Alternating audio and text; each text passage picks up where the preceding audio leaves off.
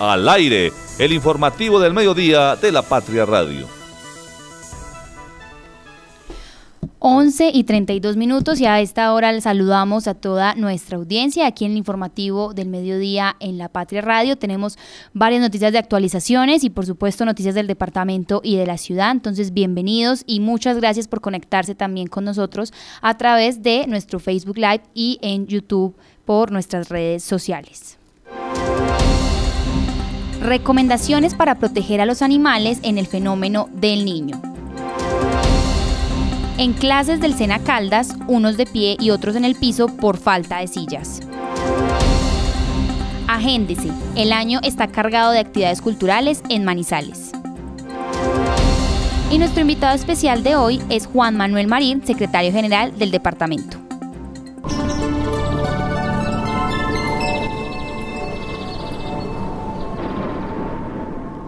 Y a esta hora les comentamos que aquí en la temperatura en la ciudad de Manizales es de 22 grados de temperatura y se supone que vamos a llegar ya no a la máxima de 24, sino que nos vamos a conservar en 22 grados.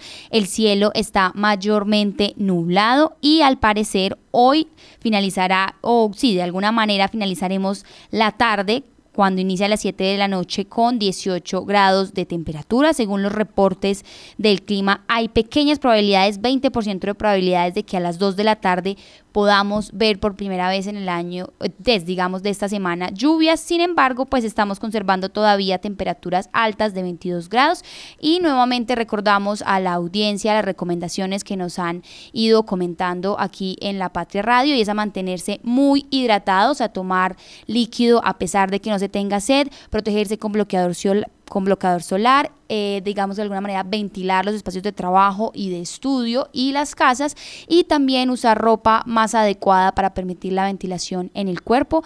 Hoy traemos también nuevas recomendaciones con estas altas temperaturas que también se registran en los municipios del departamento y en otras ciudades vecinas. Entonces, bueno, muy pendientes a todos estos reportes del clima y recordemos que a esta hora tenemos una temperatura de 22 grados. El tráfico a esta hora. 11 y 34 minutos de esta mañana de martes. Les comentamos a las personas que se están dirigiendo de pronto por la avenida Kevin Ángel que a partir de la glorieta de San Rafael y atravesando casi toda la avenida Kevin Ángel, incluso pasando por Mor Plaza y por Los Cedros, la avenida se encuentra completamente despejada a esta hora para las personas que se dirigen hacia el centro, incluso para quienes nuevamente van a dirigirse hacia la glorieta de San Rafael. Específicamente en Los Cedros les comentamos a las personas que el acceso, digamos que para continuar al centro de la ciudad, pero también para dirigirse al municipio de Neira, se encuentra con completa normalidad. Sin embargo, para las personas de pronto de Puertas del Sol, Alto Corinto y de Neira, les comentamos que a esta hora se registra un trancón específico en ambos carriles para el ingreso y el acceso al puente Olivares. De pronto las personas también del barrio Galán, de Puertas del Sol, que se estén dirigiendo a la ciudad, pues nos pueden pasar también sus reportes porque a esta hora se presenta este trancón en la ciudad. Sin embargo, solamente es hasta después de la entrada de Puertas del Sol y más adelante por la entrada a EMAS y Después, por supuesto, a la llegada a la ciudad por los cedros está completamente normal el tráfico para dirigirse hacia San Rafael o hacia el centro de la ciudad. A esta hora también revisaremos la avenida Santander. Les comentamos a nuestros oyentes que justamente por el barrio Milán se encuentra completamente despejados ambos carriles para las personas que de pronto se van a dirigir hacia el Alberto Mendoza, hacia la ENEA.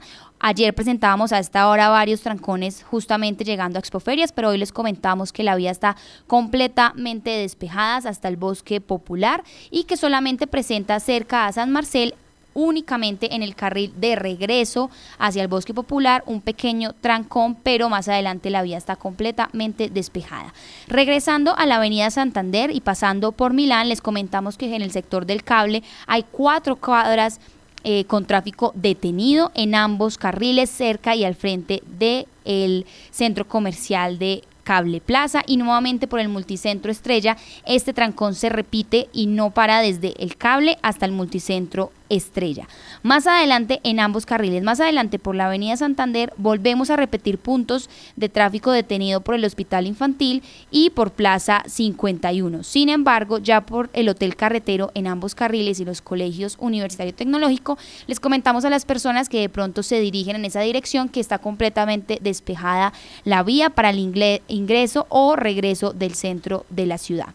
Ahora bien, la avenida paralela de la ciudad también presenta varios puntos de trancón y es que a partir del Estadio Palo Grande, la glorieta que ahí se ubica, les comentamos que solamente hay trancón en dirección al centro, nuevamente por Confa de la 50 y que más adelante, también cerca... Eh, al Hospital de Caldas, una cuadra más adelante en el Hospital de Caldas, también se presenta un tráfico lento únicamente en dirección al centro. De regreso hacia el Estadio Palo Grande, la avenida paralela no presenta en ningún punto trancón o tráfico detenido para aquellas personas que la están utilizando en ese sentido. Y les recordamos que justo por la avenida del centro se encuentran varios trancones en el ingreso a la misma y que por supuesto la carrera 23 a esta hora ya presenta un tráfico muy, muy lento y casi que detenido en todo su trayecto.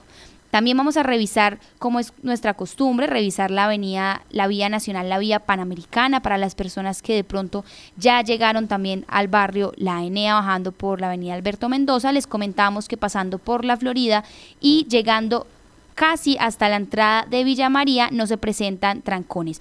Hoy, a diferencia de los demás días, solo se presenta un pequeño trancón en el ingreso a al municipio de Villa María, sin embargo es muy corto y realmente el tráfico en estos momentos por la vía panamericana y el ingreso como tal al municipio de Villa María está con completa normalidad y les comentamos a las personas que de pronto se dirigen de la floresta al parque que pueden hacerlo con completa eh, con el vehículo en estos momentos y con movilidad completamente libre.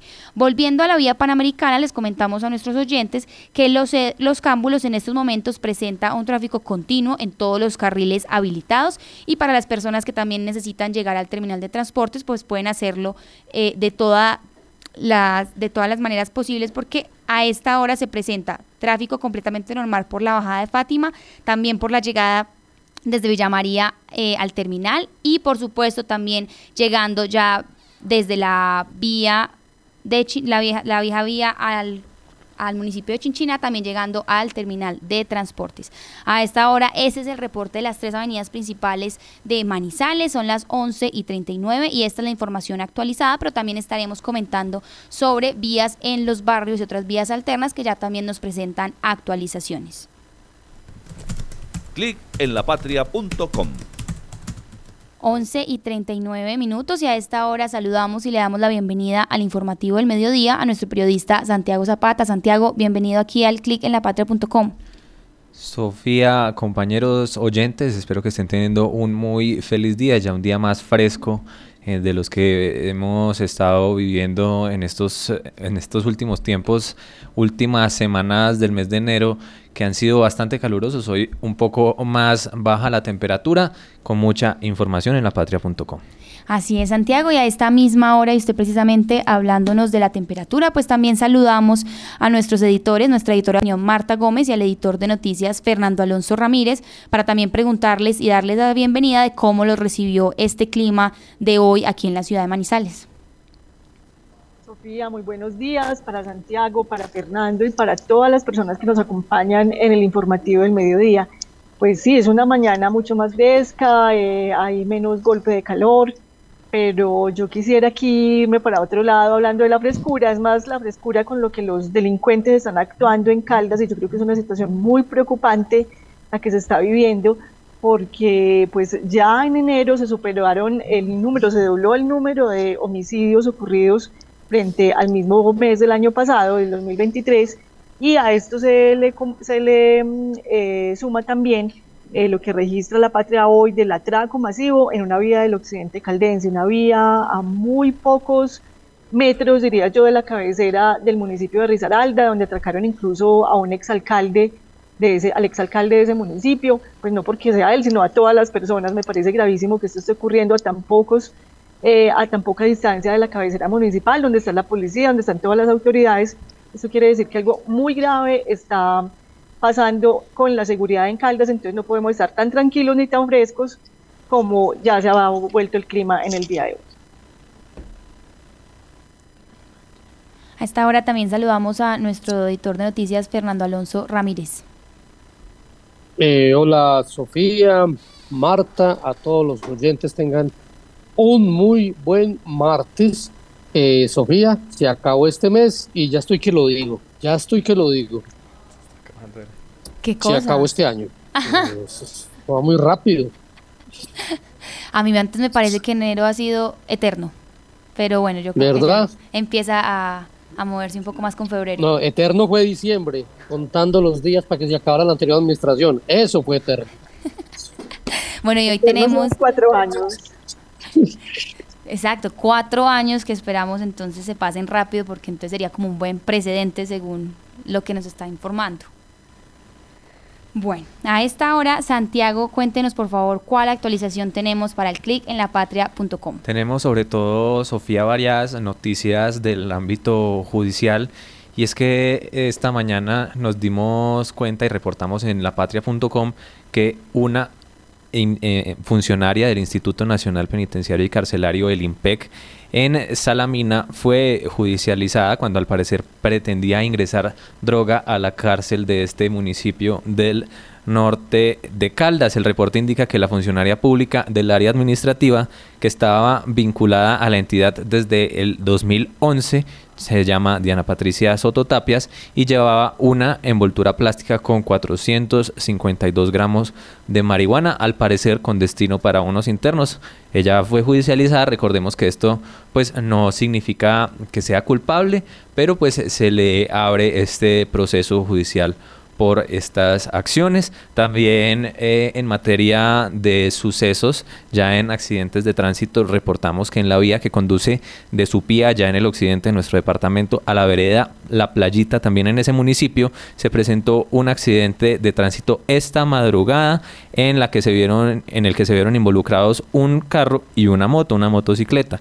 Debido a las lesiones que presentó precisamente este último, el motociclista fue trasladado al hospital San Lorenzo de Supía, donde infortunadamente minutos después perdió la vida por la complejidad de sus lesiones. Y eh, también para cerrar estas noticias de la sección de sucesos que las pueden encontrar en www.lapatria.com slash sucesos, reportamos que hubo un incendio anoche aquí en Manizales, en el barrio Solferino. Cuatro adultos, habitantes de dos viviendas, fueron los damnificados de la conflagración ocurrida ya cerca de la medianoche de este lunes en el barrio Solferino, en la comuna Ciudadela del Norte de la capital de Caldas. Las llamas afectaron eh, las edificaciones exactamente en la calle 51 con carrera 7C y fueron atendidas estas llamas y controladas tanto por el Cuerpo Oficial de Bomberos de la ciudad como por la Cruz Roja. Afortunadamente los daños solo fueron materiales, no se reportaron heridos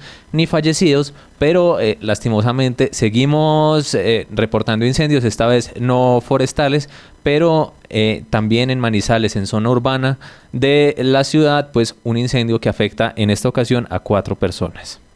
Así es, Santiago, estas son las actualizaciones en nuestra sección de sucesos que pueden encontrar, como usted bien lo dijo, nuestros oyentes, también si desean ampliar esta información en lapatria.com. Pero también tenemos otras actualizaciones en otros temas, ¿cierto? Sí, otra en eh, materia ya del ámbito nacional y es que el exdiputado del Chocó, Sócrates Curi Perea, tío de la actual gobernadora de ese departamento, quien es Nubia Carolina Córdoba Curi, fue dejado en libertad esta mañana tras haber sido secuestrado ayer por desconocidos en esta región del Pacífico colombiano.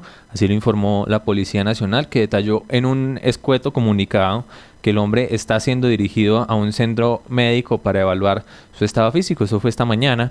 Y el propio director de la Policía Nacional, el general William Salamanca, tuvo la oportunidad de comunicarse con él telefónicamente. Las circunstancias que enmarcaron estos hechos del secuestro todavía son materia de investigación y serán determinadas por eh, las autoridades en los próximos días. Esperemos que muy pronto la gobernación del Chocó ya había mostrado su total rechazo por el secuestro y condenó este acto eh, y cualquier acto que atente contra la seguridad y el bienestar del pueblo chocuano. Repito, el eh, tío de la actual gobernadora es el el que fue la víctima de este secuestro que afortunadamente pues ya hoy recuperó la libertad. Por el momento todavía se desconoce quiénes fueron los autores de este rapto. Eh, qué grupo armado fue el que secuestró al político, que fue en inmediaciones del municipio de Tado donde eh, fue secuestrado y también fue liberado. Recordemos pues que en el Chocó también en este mes estuvo secuestrado un eh, funcionario de la Registraduría Nacional del Estado Civil, el delegado de la Registraduría en este departamento estuvo secuestrado durante 17 días. Afortunadamente este secuestro de hoy que reportamos solamente tuvo unas horas de duración, un día alrededor, pero eh, pues una situación complicada en este departamento del Pacífico, del occidente de nuestro país, que además ya eh, registró una fuerte tragedia eh, a causa de un desastre natural, de un deslizamiento que causó la muerte de decenas de personas. Así es, Santiago, esa es la actualización de em, que tenemos en este momento el departamento del Chocó y estamos también muy pendientes entonces a esos reportes nuevos que aparezcan sobre esta liberación. Cuéntenos entonces cuál es el sondeo para el informativo del mediodía para hoy. Otra vez continuamos con preguntas relacionadas con el Once Caldas, pero esta vez ya nada eh, relacionado con el rendimiento deportivo ni con el fútbol femenino, sino ya por algo meramente estético y de gustos. Le preguntamos a nuestra audiencia si le gustó la nueva camiseta del, del club a propósito de los 20 años que este año cumple el Once Caldas de la obtención del título de la Copa Libertadores del 2004, una edición conmemorativa con detalles relacionados a esta a este hito deportivo del Once Caldas, quizás el más grande en su historia y eh, le preguntamos a nuestra audiencia si les gustó o no. Las opiniones están bastante divididas, pero antes de irnos con los resultados le pregunto a Fernando si ya la ha visto, si la ha detallado y si le gustó o no. No tengo idea, no sabía que había cambiado de camiseta, pues, pues como es que el Once Caldas no existe, no, no se ve, entonces ni idea, pues, no como antes que se veía la camiseta por todas partes. Y Marta también está como un poco desinformada o ya de pronto la ha visto. Santiago, no la he visto. Lo que yo sí sé es que con seguridad este año, la camiseta de este año de Los Caldas va a tener algún tipo de identificación de su nuevo patrocinador, que es la industria licorera de Caldas. Y lo que sí han eh, puesto en discusión es que se debió haber pensado era en la promoción del aguardiente amarillo, no en otro tipo de productos de la industria licorera de Caldas, pues eh, teniendo en cuenta que el amarillo está siendo tan taquillero, está haciendo con eh, unas ventas tan altas, está teniendo unas ventas tan altas, no solamente en Caldas, sino en otros departamentos, y ayudaría a promocionar, a promocionar más este producto. No lo hicieron y pues desde ahí lo critico, critico, pero no he visto, aclaro que no he visto la camiseta. Eh, ojalá, ojalá que eh, recompongan un poquito y lo piensen más en aspectos económicos, que harto que le va a ayudar a este equipo que viene de capa tan caída. Sí, Marta, estrenando patrocinador, un, un, antiguo patrocinador del Once Caldas, el Aguardiente Cristal. También, pues, eh, una oportunidad desaprovechada de patrocinar o de promocionar este, este producto estrella, se puede decir, eh, que es el aguardiente amarillo de Manzanares para la industria licorera de Caldas, pero pues también un buen... Eh, recurso económico que le llega al club para este año. Una camiseta con detalles dorados, alusivos a la, a la camiseta y a la obtención del título en el 2004. Esperemos que también le venga, eh, le traiga unos buenos resultados similares a los de ese año en este 2024. Pero en cuanto a los gustos, según nuestra audiencia en lapatria.com, está muy, muy parejo. Es el 51,65% de las personas que dice que sí les gustó. Es un poco más eh, la cantidad de gente que aprueba el, el, diseño de esta camiseta, mientras que el 48,35% nos dice que no. Pues, por ejemplo, a Marta y a Fernando que todavía no la han detallado y a las personas que nos están escuchando que todavía tampoco la han visto bien eh, detenidamente, pues los invito a que eh, la eh, conozcan. También pueden verla en los reportes que hemos hecho aquí en La Patria, en los primeros partidos del Once Caldas, en la participación en la Liga Betplay de Mayor 2024 de este primer semestre y que voten en el sondeo en lapatria.com y se informen sobre todas las noticias que mencionamos aquí y por supuesto las del periódico impreso de hoy y lo que vaya aconteciendo durante este 30 de enero del 2024. Santiago, muchas gracias por acompañarnos aquí en el clip de la patria.com. Yo no quiero dejarlo ir sin antes de usted me responda. ¿A usted le gustó la camiseta? Sí, a mí me pareció bonita. Sinceramente me parece que la combinación del blanco con el dorado, que también tiene, se parece un poco más al amarillo, no tan dorado, me parece que queda bonita. Tiene otros detalles de diseño estéticos. Esperemos que sea una camiseta que en el futuro sea bien recordada, no solamente por su estética, sino también por los buenos resultados del Club Manizaleño. Así es, a todos nuestros oyentes recuerden que pueden ingresar a lapatria.com para participar en nuestro sondeo y así concluimos nuestras actualizaciones aquí en el clic de lapatria.com, pero también tenemos muchas noticias de actualidad y es que ya vamos a avanzar y profundizar en algunas de ellas. Muchas gracias por también estar conectados y ya avanzamos con más noticias. Recoge del piso lo que tu perro hizo. Emas by Veolia. Vigilado Superservicios. ¿Sabes qué sucede con el deporte, la economía, la política, el entretenimiento de Manizales, Caldas y el país? Suscríbete a La Patria Impresa tres meses por solo 92 mil pesos o a La Patria Digital por un año por solo 89 mil pesos. Y entérate de todo lo que pasa dentro y fuera de tu ciudad con La Patria, el periódico de casa. Informes 893-2880. Con la basura cultura. Recoger del piso lo que tu perro hizo es cultura. Usar los cestos para eso están puestos. Es cultura, todos unidos. Con la basura cultura. Con la basura cultura. Emas by Veolia. Patrocinador oficial de la limpieza con la basura. Cultura.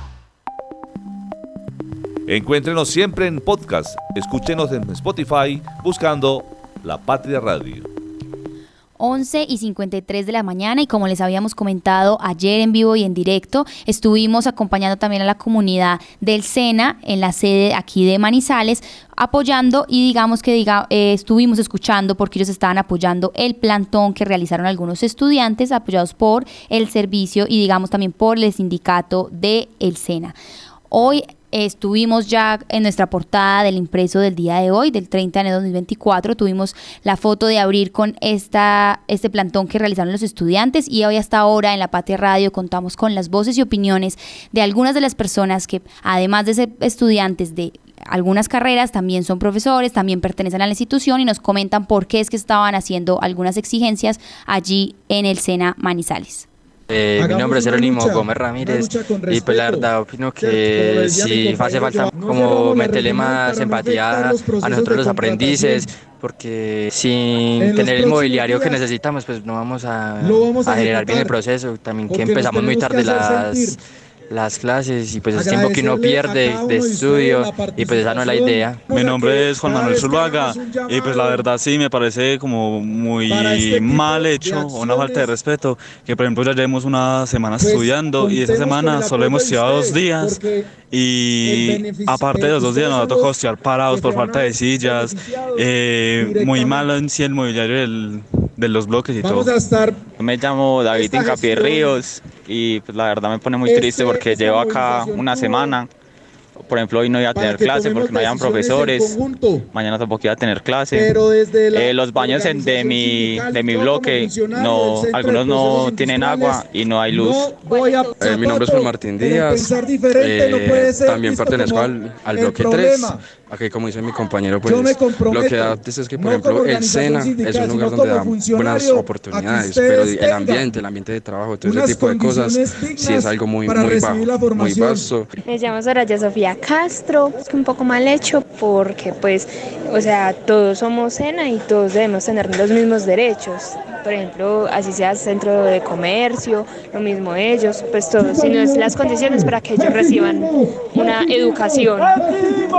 Mi nombre es Evelyn Dayan Ortiz. Siento que es una situación muy triste, ya que el SENA lleva muchos años vigente y debe prestar los recursos necesarios para que sea una educación de calidad, ya que es lo que más nos dicen al momento de ingresar al SENA, que vamos a tener todos los recursos, entonces me parece una situación muy compleja. Mi nombre es Alejandra Valencia. Opino que, pues que es justo, es justo que el en sí las personas se puedan, o sea, que tengamos la oportunidad de manifestar lo que sentimos, aparte de buscar soluciones. Y es bonito ver que pues adicionalmente las personas que no tenemos la misma problemática también podamos unirnos y ayudarlos para que sean escuchados.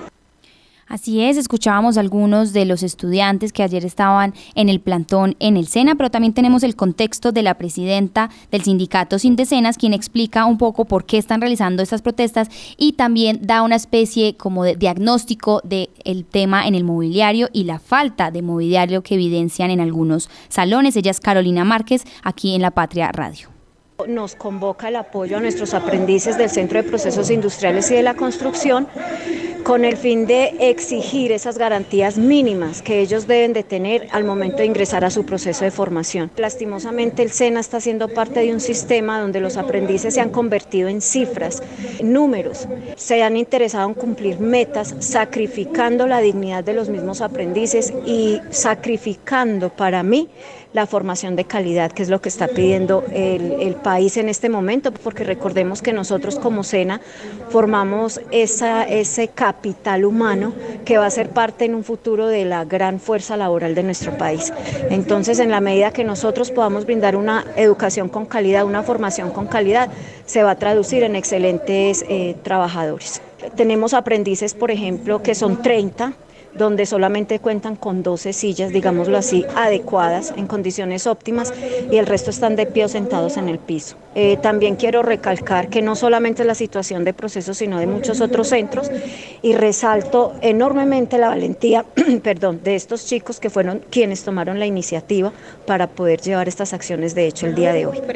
Y no es justo que nuestros aprendices estén pagando las malas administraciones, la falta de planeación de las partes directivas y subdirectivas esas gestiones tan pasivas de algunos de los subdirectores. Todos ellos son gerentes públicos y deben entender que ninguna empresa se gerencia desde un escritorio o haciendo una llamada telefónica o un correo electrónico. Bueno, así es, estamos muy pendientes también como del cumplimiento a estos requisitos que ayer expresaban la comunidad estudiantil del SENA, apoyados por supuesto también por el sindicato que acabamos de escuchar a su presidenta.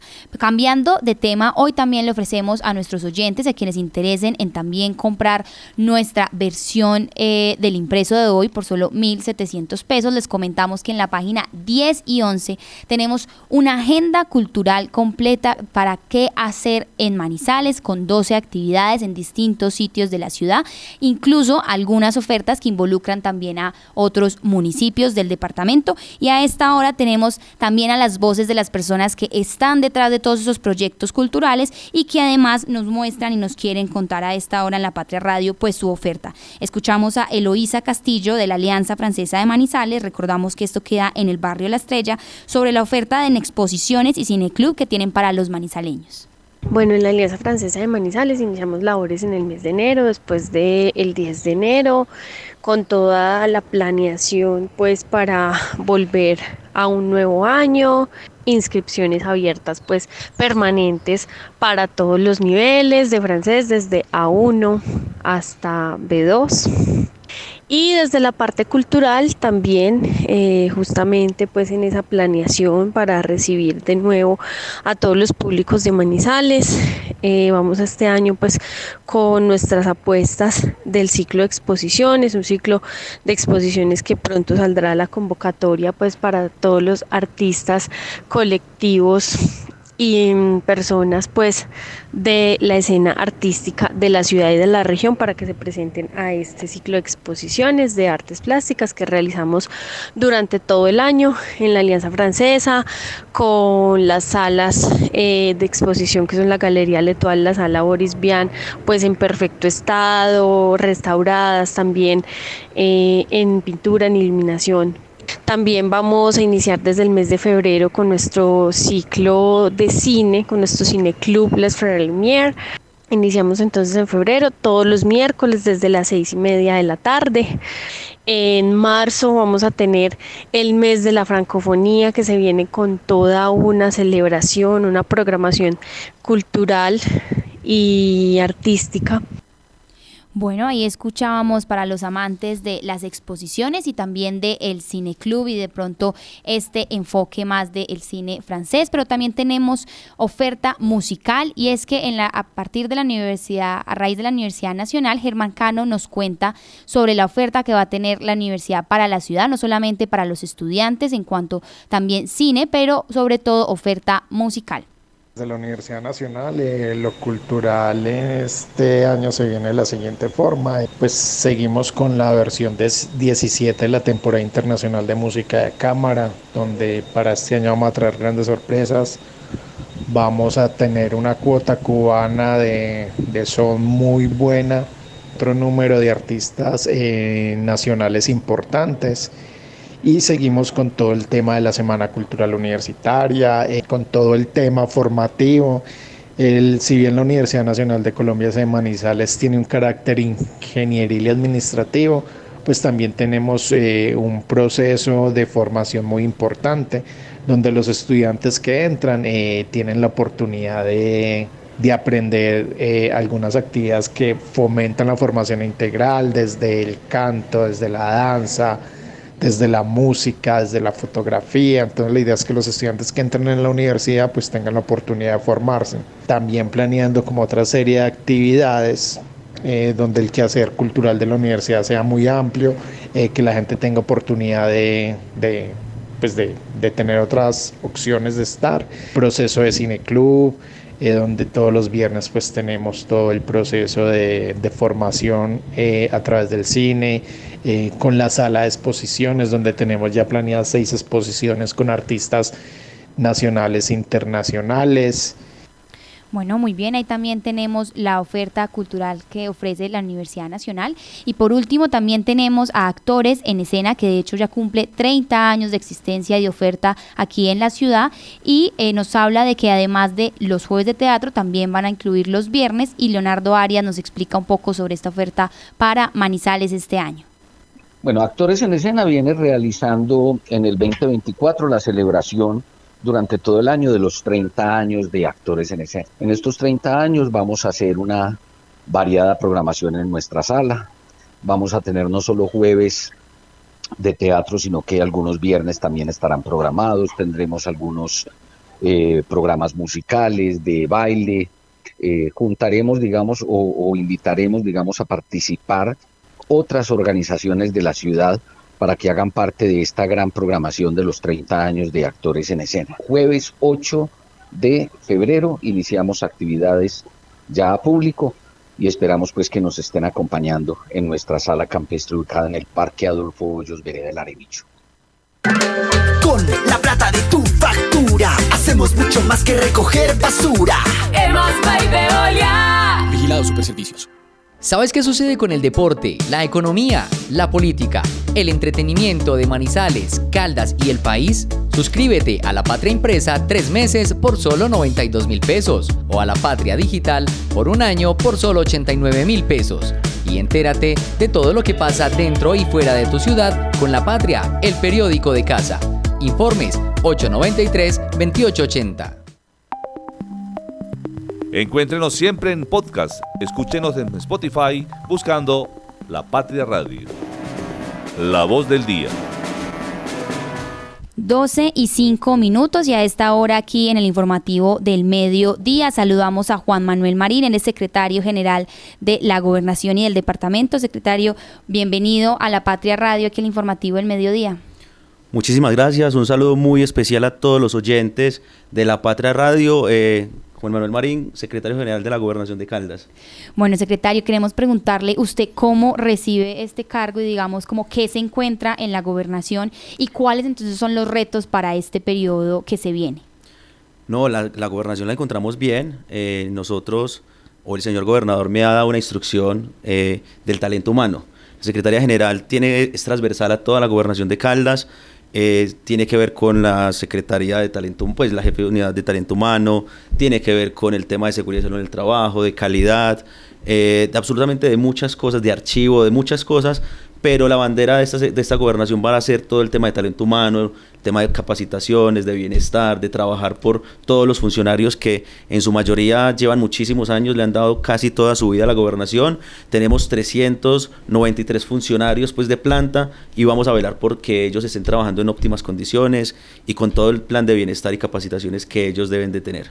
Cuéntenos cómo planean hacer eso porque sí sabíamos que ese era como el enfoque principal que tienen, eh, digamos como que en esta nueva gobernación, cómo y qué pueden esperar estos trabajadores. Eh, yo siempre he tenido claro que uno tiene que llevar a concertar con todo.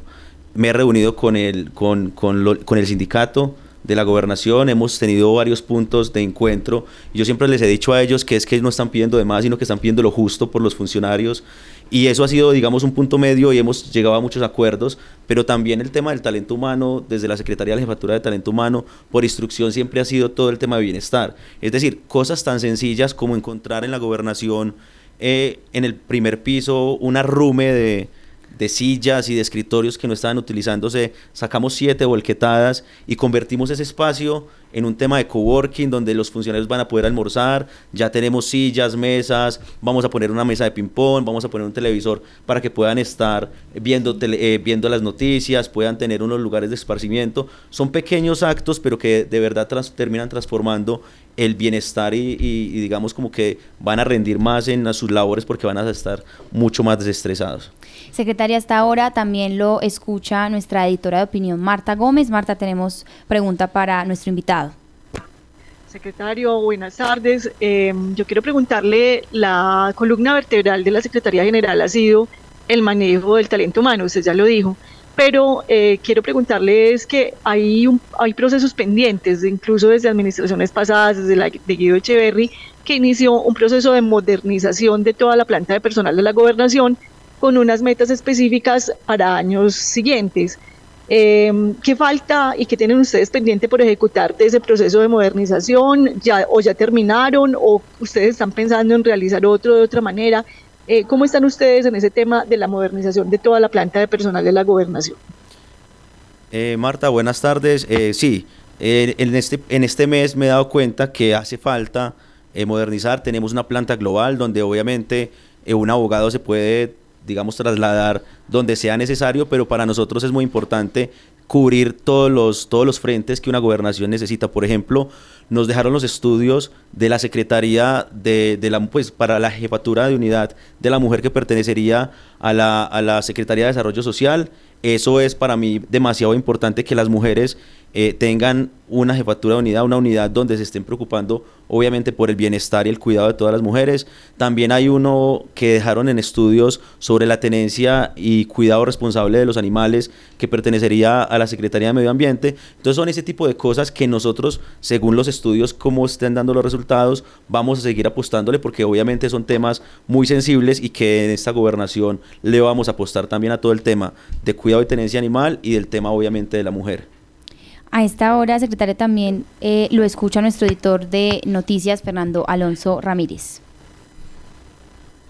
Eh, sí, Sofía, secretario, con buenas tardes. Eh, bueno, usted dice que sacaron siete volquetadas, si entendí bien, de, trastos de la, de la gobernación y abrieron espacios, pero es que uno se aterra porque llega a la gobernación y encuentra secretarias pintándose las uñas, funcionarios andando en los pasillos, sismoseando, hablando carreta, y no era cómo van a controlar que si atiendan a los ciudadanos y que no se nos vuelvan estos lugares que están bien para el ocio, para el funcionario que cumple, los lugares donde se escondan aquellos burócratas que no les gusta trabajar.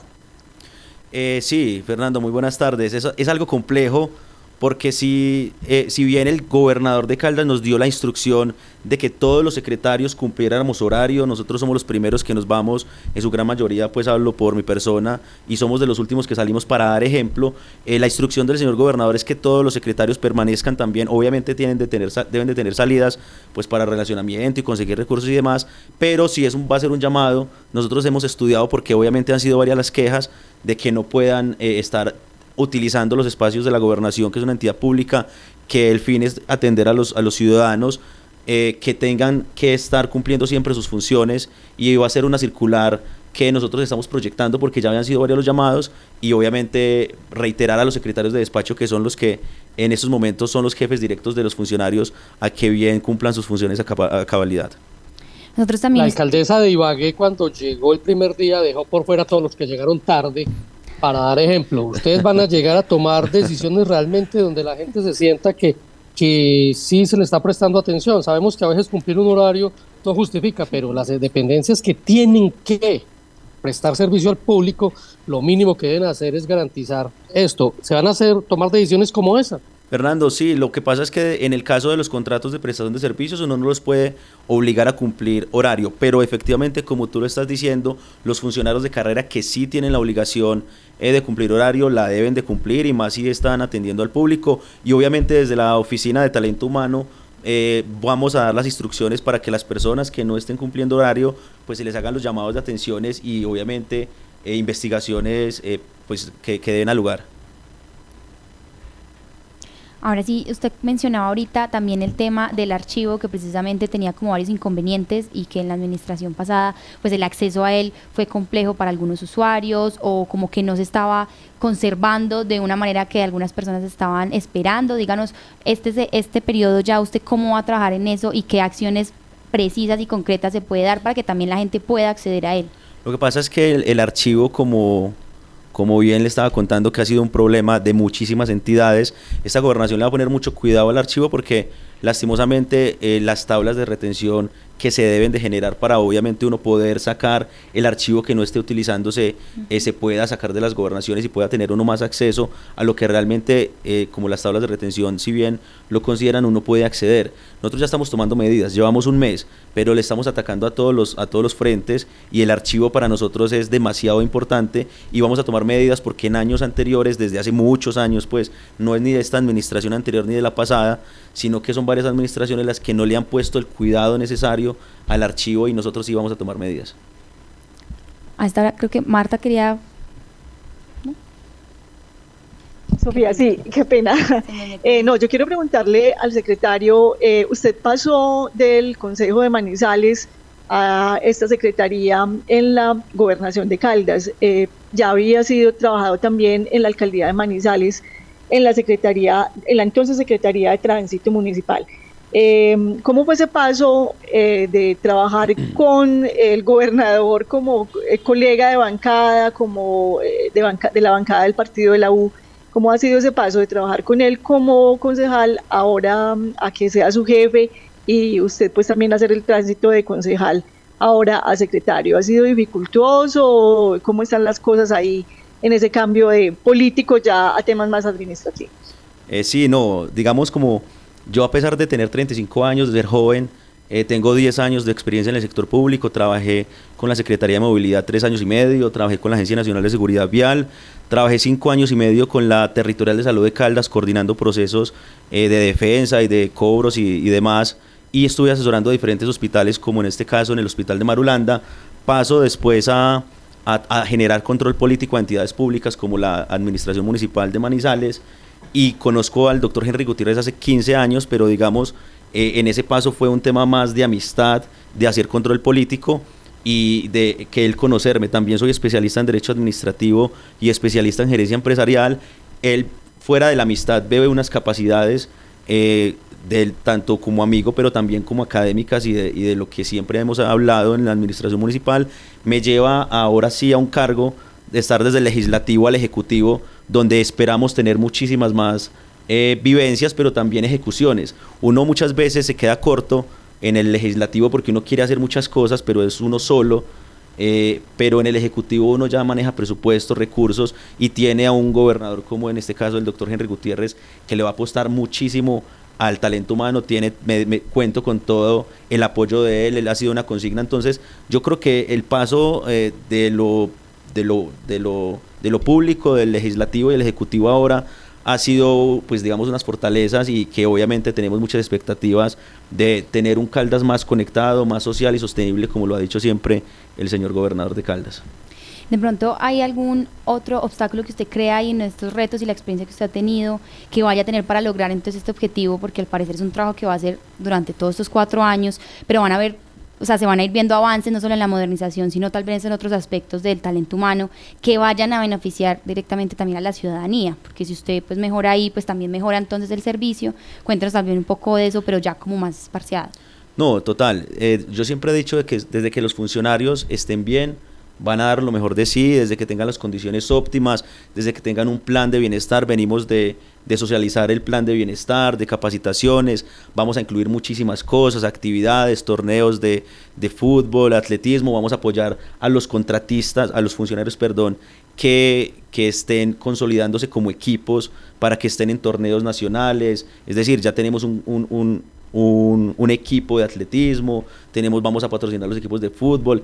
Ese tipo de cosas hacen que los funcionarios trabajen muchísimo mejor. Es decir, yo ahorita hablaba con los, con los funcionarios y les decía, venga, es que nosotros necesitamos que ustedes tengan las sillas en óptimas condiciones o si usted tiene un problema de espalda que sea una silla especial, la iluminación que tengan todos los, todos los bombillos, que tengan en los computadores que puedan trabajar en ellos, que, tengan, que sean buenos computadores. Son cosas mínimas, pero que cuando usted le da a las personas lo que necesitan para cumplir su trabajo, yo creo que el fin es pues van a tener, van a atender a los funcionarios, van a acompañar, por ejemplo, nosotros acabamos de acompañar con el talento humano las mesas eh, de la construcción del plan de desarrollo y desde que nosotros tengamos todas las cosas que ellos necesitan, van a prestar obviamente un mejor servicio y de pronto para las personas que crean que va a ser, eh, que hay de pronto muchos excesos también entonces en los gastos y demás, pues cómo justificar a la ciudadanía también este tema. Nosotros empezamos dando ejemplos. Yo le dije al gobernador, venga gobernador, vamos a sacar el decreto de viáticos. Los secretarios de despacho, a mi parecer, no deberían viaticar en el centro sur. Eh, irse para Villa María a viaticar, irse para Neira, irse, irse para Villa María es más fácil, irse para, queda más cerquita que irse para la industria licorera de Caldas. Le dijimos, tampoco, le dijimos al gobernador también y lo adoptó eh, que ningún funcionario viaticara a Villa María, por lo mismo que le estaba diciendo. Una cosa es Centro Sur para los secretarios de despacho y otra cosa es todos los funcionarios independientemente del nivel. Entonces uno empieza a dar ejemplo de austeridad en el gasto y ve que es concorde o por lo menos se ajusta al discurso que tuvo el señor gobernador y que no vamos a tener excesos. El señor gobernador siempre ha dicho que cero excesos en esta gobernación y así lo vamos a implementar desde la Secretaría General. Secretario, muchas gracias por acompañarnos aquí en La Patria Radio. No sé si de pronto desee como agregar una información extra aquí gracias por acompañarnos y responder a las preguntas. Bienvenido también en otras ocasiones a conversar con nosotros. No, muchísimas gracias. Decirles a todos los manizaleños, a todos los caldenses, a las personas que están escuchando La Patria Radio, que nosotros estamos construyendo el plan de desarrollo en estos momentos. Acabamos de venir del Oriente, estuvimos en Norcasia, La Dorada, Victoria, Samaná, Marquetalia, Manzanares, Pensilvania y Marulanda y hemos tenido una participación masiva. Ha sido la única vez en la historia que han sacado más personas en las mesas de trabajo. Fueron 3.000. Eh, estas personas, pues eh, por planeación tiene siempre el conteo y el registro de ellos.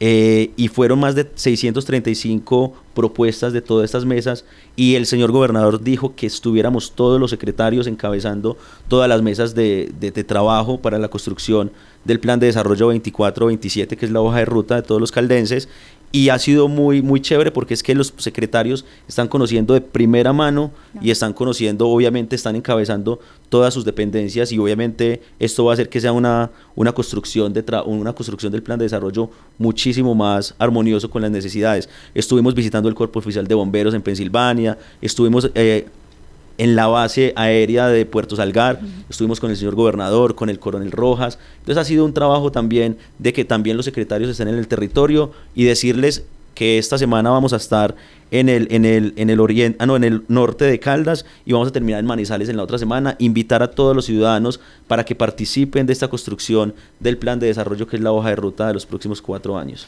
Así es, secretario, muchas gracias por acompañarnos y justamente hablando en temas de plan de desarrollo, tenemos en este momento también la voz de Jorge Norbey, él es coordinador de la Maestría en Desarrollo Regional y Planificación del Territorio de la Universidad Autónoma y él también explica un tema de por qué es importante, qué es el plan de desarrollo y por qué es importante la participación ciudadana. Escuchemos entonces por favor a Jorge Norbey.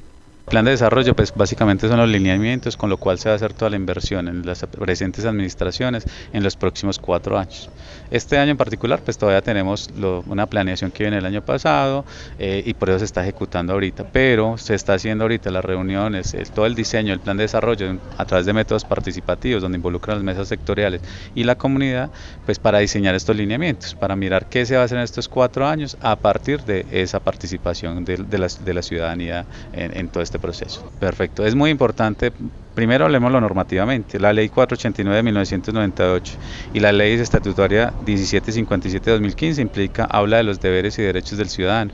Y dentro de eso está la participación en la planeación, evaluación de los planes de desarrollo. Es decir, eso es un deber de nosotros también como ciudadanos.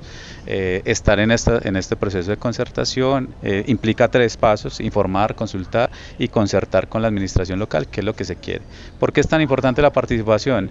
Es todo esto que nosotros nos hemos soñado como ciudadanía, en los sectores, digamos que hay un sector ambiental, digamos que hay una mesa de mujeres, que esas propuestas que nosotros tenemos hoy en día se lleve específicamente a ese plan de desarrollo. Si no quedan allí, posiblemente más adelante podría decir la ciudadanía, no, pero es que no están trabajando lo que queremos, no nos apoyan en las propuestas. Esta es la oportunidad en el diseño del plan de desarrollo de que estas apuestas que nosotros tenemos en los territorios, en los sectores, estén ahí incluidas en, nuestro, en, el plan de desarrollo municipal o eh, a nivel departamental. Y a veces también nosotros creemos de que el plan de desarrollo ejecuta y que únicamente depende del alcalde, del gobernador y sus secretarías. No, hay una, la norma colombiana permite hacer auditoría por parte de la ciudadanía del plan de desarrollo. O sea, nosotros podemos, incluso si estaban construyendo una, una gran vía, una gran inversión cerca de mi casa, yo como ciudadano, articulado a través de las juntas de acción comunal, las juntas de acción local, puedo hacer la auditoría a los planes de desarrollo y a la inversión pública que, se, que afecta a mi comunidad o que tiene que ver con, con mi comunidad. O sea, que sí tenemos normativamente la posibilidad de hacer seguimiento. Supimos que... 12 y 22 minutos para Marta y Fernando. Tenemos supimos para nuestra audiencia. Sí, Sofía. Yo quiero preguntarle, no sé si conoce usted a Hernán Patiño, eh, conocido en el sector educativo, Fernando. Bueno, pues eh, le recuerdo que eh, Hernán Patiño es un líder sindical del magisterio, estuvo 45 años particularmente en ese sector, 35 de ellos en el Sindicato de Educadores Unidos de Caldes Educal, pero ya dio un paso al costado, se retiró del magisterio y también de esa organización sindical.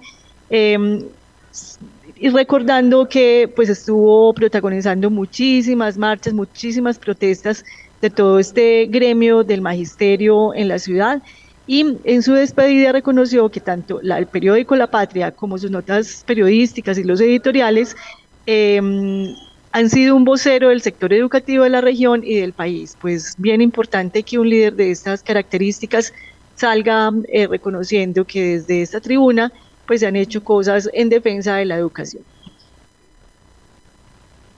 Y Fernando eh, también tiene. sí.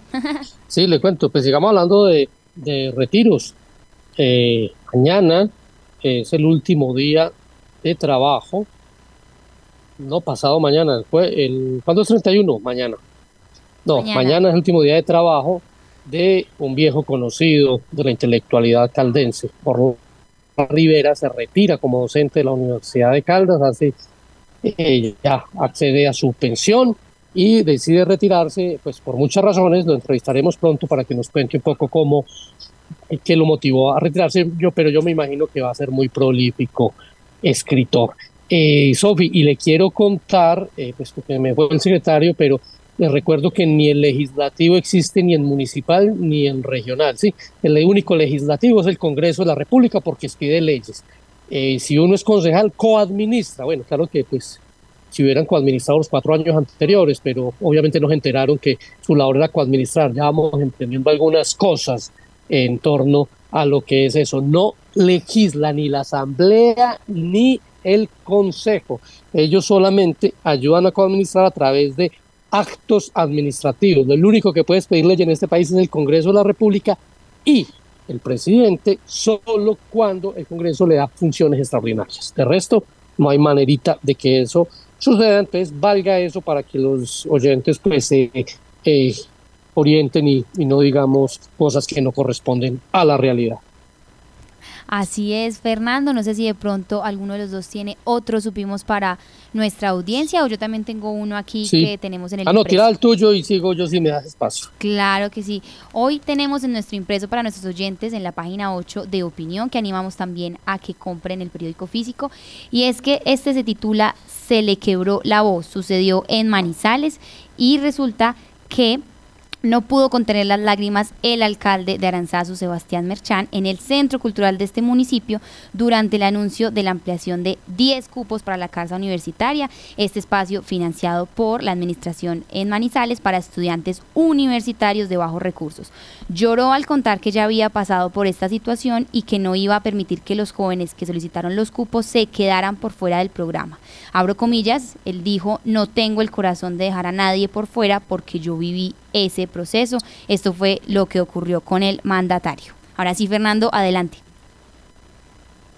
Eh, sí, Sofi, le cuento que eh, desde hace días se rumoraba y lo, hemos logrado confirmar, empresa Arauca ya no es una empresa de caldenses. La empresa Empresa Arauca, con la que muchos nos hemos transportado toda la vida al oriente de Caldas y a muchos lugares, eh, pues ha sido adquirida por los 12 accionistas de Expreso Brasilia, es decir, la empresa como tal Expreso Brasilia no compró Empresa Arauca, pero sí Expreso, los accionistas, los 12 accionistas compraron eh, las acciones mayoritarias de Empresa Arauca, esta empresa en Antallos Caldenses, y por eso se mantendrán las dos razones sociales.